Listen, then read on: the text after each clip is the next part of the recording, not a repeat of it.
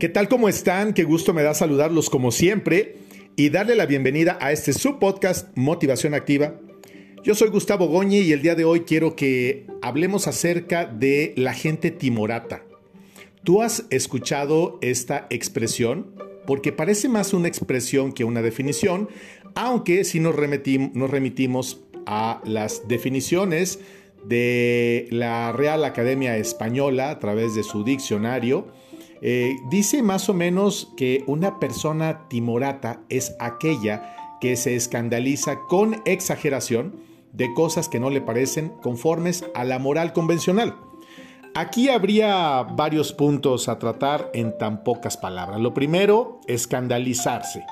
Escandalizarse es eh, algo que puede funcionar u operar de una manera totalmente distinta entre una persona y otra Incluso ni siquiera tienen que ser de diferente continente, país o cultura, sino simplemente de una misma familia. Para una persona puede ser un escándalo que alguien en una fiesta beba en exceso y se ponga a bailar de una manera poco convencional. Para otra persona podría ser, oye, pues se la estaba pasando bien, estaba contento, estaba contenta y no tiene nada de malo. Entonces, habría que diferenciar lo que es un escándalo para una persona o lo que es para otra. Otro punto sería la exageración. Hay personas que tienden o tendemos a exagerar las cosas, no con un tono elevado de voz, con una perspectiva personal o con un enjuiciamiento que viene de nuestras propias estructuras mentales, emocionales, culturales y de formación. Y entonces aquí pues también cabría la posibilidad de que alguien exagere mucho algo y que alguien no lo exagere tanto. Un ejemplo podría ser quizás que aparezca un roedor en alguna sala, en alguna reunión. La gran mayoría de la gente les tiene o le tenemos así como un poco de miedo, incluso a veces hasta de pavor, y te pones a gritar, brincas y todo porque es el factor sorpresa, porque son demasiado ágiles y porque gritan y porque es difícil eh, contenerlos, sacarlos o inclusive arrebatarle la vida que incluso también ellos tienen su función dentro de la existencia humana, pero que no son agradables. Y habrá quien de pronto pues no pasa nada y se levanta y agarra una escoba o lo patea o lo mata sin mayor contemplación. Entonces pues también hay quien exagera mucho, hay quien exagera poco, quizás sea un tema de temple, de carácter, eh, yo no lo sé, pero finalmente también existe, existen este tipo de, de circunstancias. Y bueno, lo convencional, lo convencional está muy ligado a lo que puede ser también eh, la forma en la que cada uno de nosotros ha sido educado o las creencias que cada uno tiene. Hay cosas poco convencionales, hay cosas muy convencionales que también eh, pues pueden ver más por, o pueden sentirse más a través de una expresión o de una moda.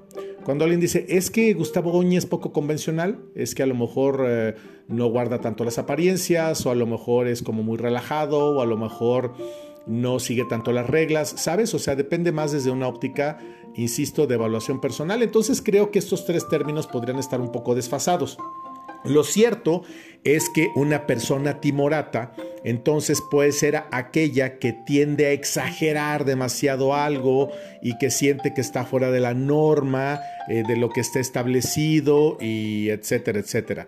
Yo creo que todos en algún momento hemos sido timoratos o hemos conocido o conocemos alguna persona que pueda ser timorata. La palabra suena como, como fuerte, es como tosca, es como brusca. Y sobre todo si viene de los labios de alguien que está enojado o, que tiene algún sentimiento en contra de algo o de alguien, eh, la expresa con mucha facilidad. Es que es un timorato, esa persona es una timorata. Y de pronto así como que. ¿no? Se dibuja un signo de interrogación sobre nuestro cerebro, nuestra mente y decimos qué es timorato o qué es timorata. Cada uno puede sacar su, propia conclusión, pero suena como un poco extraño. Aquí a lo que yo siempre me remito es que debemos de evitar eh, en vaya, la mayor eh, proporción posible, ¿sí? tener esa capacidad de evitar estar haciendo enjuiciamientos. Cada uno de nosotros, por el mero hecho de existir, tenemos un lugar en el planeta Tierra. Nadie nos está haciendo el favor ni nos han prestado un pedazo de tierra. No, todos los que vivimos en el planeta Tierra tenemos derecho a estar en ella, tenemos derecho a tener nuestra propia visión del mundo, tenemos derecho a, expresarnos de manera libre sobre lo que creemos y lo que pensamos. Ojo, no siempre estamos en lo correcto y en lo adecuado, pero debemos de ver mucho más allá de lo que nuestra capacidad de razonamiento nos da. ¿sí? Dejar de enjuiciar, es que esta persona se viste mal, es que esta persona habla mal, es que esta persona no sabe comportar, es que esta persona está mal, es que está diciendo puras tonterías, es que es un estúpido, es que es una no sé qué y una no sé qué y una no sé qué y que es una pu, ya sabes, o que es un K, ¿sabes? Entonces somos muy facilitos como para estar enjuiciando y sobre todo estar lanzando dardos envenenados. Porque cuando nosotros hacemos un comentario en contra de una persona, sobre todo que no está presente, porque no somos tan, este, tan valientes para hacerlo cuando están enfrente de nosotros, y si lo hacemos es porque estamos muy engallados o enojados o qué sé yo, pero normalmente lanzamos el dardo con veneno cuando una persona no está presente. Oye, ya supiste que fulanita, oye, no te han contado que perenganito, oye, no sabes que Gustavo, ¿sabes? Y entonces estamos enjuiciando y nosotros podemos estar influenciando a veces, ay, perdón, este, pero es mi punto de vista, ¿eh? yo no quiero que ustedes piensen o hagan o se comporten. No, sí queremos, porque si no quisiéramos, no lo estaríamos haciendo. Guardaríamos silencio y nos quedaríamos solamente con esa experiencia o con ese pensamiento. Pero cuando lo externamos y sobre todo de manera reiterativa, que siempre tenemos un blanco perfecto, en las reuniones siempre hay alguien del que es muy padre hablar, sí, porque no está presente y porque a nuestro juicio está comportándose de una manera equivocada o está viendo de una manera equivocada o lo que hace está mal hecho o se cree más de lo que es o sabes una serie de tonteras que qué hueva, como dicen los jóvenes, estar cargando con todo eso toda la vida, porque es gente que no está feliz, porque de lo que habla nuestro, nuestra boca, lo que sale de nuestros labios, lo que habita en nuestro corazón. No es una mera frase bíblica, es una realidad. Y qué pereza. Yo en cuanto oigo que las personas empiezan a hablar de alguien que no está presente, yo me desvío del comentario o me levanto o me retiro porque me molesta sobremanera y sé que al hacerlo empezarán a hablar de mí, pero bueno, al menos ya cambiaron de, de, persona y me tiene sin cuidado lo que la gente piense, diga acerca de mí. Yo sé quién soy, yo sé lo que hago, a dónde me dirijo, cuál es mi relación con Dios y etcétera, etcétera. Y espero que tú lo tengas también claro en cuanto a tu persona.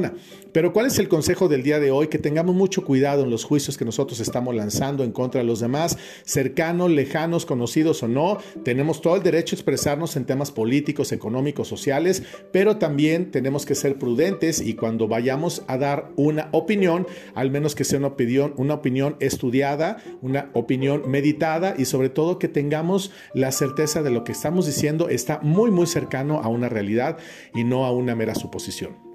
Así como a nosotros no nos gusta que alguien nos esté señalando o enjuiciando, que insisto, a mí me tiene sin cuidado, pues tampoco eh, debo de caer yo en lo contrario, porque siempre queremos que todo sea de allá para acá, pero nunca nos ponemos a meditar qué es lo que estamos haciendo nosotros desde nuestra perspectiva hacia los demás. Entonces, cuando escuches que una persona es timorata o te lo digan a ti, bueno, pues el signo de interrogación, investiga cómo a qué se referirán y en algunas ocasiones vale la pena, si tenemos una relación de afecto con alguien, decirle, oye, me gustaría saber por qué tienes ese concepto de tal persona o por qué tienes ese concepto de mí o por qué tienes ese concepto de la vida. Generalmente se trata de personas que han sido lastimadas, que han sufrido, que no han sanado, que no han crecido emocional o espiritualmente y entonces pues se la pasan golpeteando por todos lados. Es la mejor manera de estar justificando. Es que yo creo, es que yo pienso, es que mira, no es que yo este, quiera ponerme de víctima o algo, pero siempre terminan en el banquillo de las víctimas y las personas que se la pasan enjuiciando, señalando, criticando, eh, son las personas que no están dispuestas a cambiar, que quieren que el mundo se les rinda, que quieren que el mundo cambie y las cosas no funcionan así, porque a lo mejor podrán funcionar de manera temporal, con tus hijos cuando están chicos, con tu esposa, con, no sé, con tus empleados, con tus compañeros de trabajo, pero en el momento en que toda esa persona crece en edad, en conocimientos, en muchas cosas más, la vida da muchas vueltas y esa gente que hoy te estás fastidiando y jodiendo todo el día, la persona que el día de mañana te puede estar llevando un poco de agua a una cama o moverte en una silla de ruedas o mantenerte o darte de comer o qué sé yo. Estoy yéndome a extremos, pero son situaciones que existen todos los días. Lo que tenemos el día de hoy, mañana no lo podemos tener. Por muy, por muy bien cimentado que se parezca o que se sienta, que tengas tierras, fortuna, salud y muchas cosas, mañana todo eso se puede terminar y si no hay que voltear a Ucrania lo que está sucediendo ahorita en un país que aparentemente vive en tranquilidad, aunque siempre estado en conflictos. Pero también vayámonos a Yemen, vayámonos a Siria, vayámonos a Afganistán y a muchos países que tienen conflictos muy similares y el mundo ha guardado silencio. Ahorita Ucrania tiene los reflectores. Qué bueno que los tenga Ucrania, pero qué bueno que los tengan los 7, 8, 9 conflictos que hay en el mundo y que nosotros no nos volvamos solamente unos repetidores de buena onda y de vernos cool en las redes sociales y que pidamos oraciones y que pues cada uno sigue con su vida porque además así debe ser. Lo que está pasando enfrente algún día va a pasar con nosotros. Si la felicidad está acampando en este momento en mi casa o en la tuya, disfrútala, porque te digo algo, la tristeza viene en camino. Y si en tu casa o en la mía hay tristeza en este momento, pues también disfrútalo, porque en algún momento va a llegar la felicidad. Oye Gustavo, pero se puede disfrutar la tristeza, claro, porque a través de la tristeza y del dolor es como tú aprendes a darle un verdadero valor al amor. Paz y bien para todos ustedes, siempre.